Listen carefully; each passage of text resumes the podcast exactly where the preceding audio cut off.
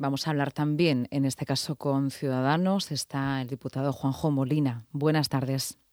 Hola, buenas tardes. Pues al igual que el resto de sus eh, compañeros en el Parlamento regional, igual que el resto de portavoces, queríamos conocer esa eh, aproximación casi al titular, a la valoración de lo que para usted, tanto como integrante y diputado de, desde Ciudadanos, como desde su perspectiva política, eh, ¿qué le ha parecido esta sesión de investidura? Bueno, pues al final se ha consumado lo que ya todos más o menos teníamos claro, ¿no? Que no iba a haber ningún tamallazo y que iba a salir este gobierno con dos votos de diferencia, lo cual lo convierte en un gobierno absolutamente complicado. Sánchez lo ha querido así, lo ha querido oscuro, complicado, difícil. Se ha ido precisamente con aquellos que no creen en este país, aquellos cuyo objetivo, por ejemplo, los independentistas, pues es sencillo claramente la independencia. Y de hecho, hoy en la tribuna alguien ha hecho que le importa un bledo la gobernación de España se ha ido con partidos regionalistas que lo único que quieren es conseguir pues su pequeña porción de la tarta, que si una autopista por aquí, que si no me cierran las taquillas de Renfe, en fin, digamos que pasar por caja junto con los nacionalistas de toda la vida, como el PNV, eh, el bloque gallego, etcétera, en fin, un gobierno absolutamente complicado que cada vez que quiera poner algo en marcha, poner a toda esta gente de acuerdo, sobre todo con algunos que van a pedir cosas absolutamente imposibles, porque legalmente no va a ser capaz de poder darle a ser presidente, pues lo convierte en un gobierno complicadísimo, muy difícil, mm. al que yo le auguro pues poco tiempo, sinceramente. ¿Ciudadanos podía haber hecho algo para que esto no fuese así?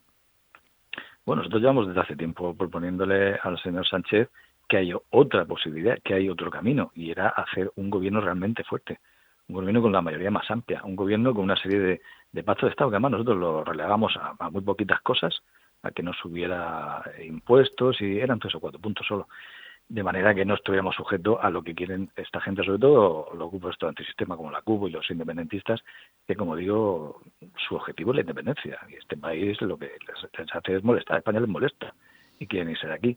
Pero no ha querido, Sánchez, como digo, lo ha querido mucho más difícil, mucho más oscuro. No entiendo por qué, no sé qué rédito pretende sacar de un gobierno en lo que todo día a día va a ser complicadísimo.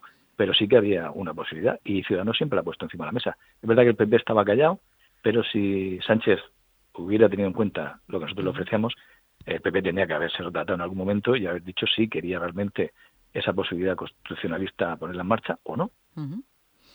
Esto ya son futuribles, pero bueno, también se lo quería, se lo quería preguntar. Creo que es el momento y es pertinente. Juan Juan Molina, ¿cuál cree que van a ser los ecos? Y esa es la palabra que os estoy utilizando también con todos, ¿no? Las repercusiones, eh, bueno, pues de este nuevo gobierno, eh, cómo se concreta también en la región de Murcia. En la región de Murcia tenemos un gobierno eh, Ciudadanos y Partido Popular, bueno, por el Partido Popular en coalición con Ciudadanos, diferente color al nacional. Suponemos también, como murcianos y españoles que somos, que habrá puntos de mediación, ¿no? de entendimiento por el bien de, la ciudadanía, pero le quería preguntar, según su visión, cuál cree que van a ser las concreciones de este gobierno en la región de Murcia. Bueno, pues eh, lo primero que tenemos que tener claro es que delante de nosotros hay una cola muy larga de gente que va a pasar por caja. Son todos estos que han apoyado al gobierno de, de Sánchez. Por tanto, ya se nos ha colado un montón de gente por delante que nos va a impedir que reivindicaciones que llevamos haciendo desde hace muchísimo tiempo eh, no consigamos que se pongan en marcha o sea todavía más dificultoso. Aparte, este gobierno ya ha dado algunos síntomas de que ser un poco vengativo. Ya incluso amenazó al gobierno de Cantabria por no apoyarle con que iba a romper el pacto allí. Es decir, que de momento las trazas que se ven no son buenas. Espero que una vez que ya está todo consumado, pues llorar sobre lo perdido no tiene tampoco mucho sentido. Hay que buscar eso, vías de entendimiento e intentar que la región no salga muy perjudicada de este gobierno que al final nos va a perjudicar a todos, no solo a Murcia, sino a todo el país porque como digo es un gobierno complicadísimo.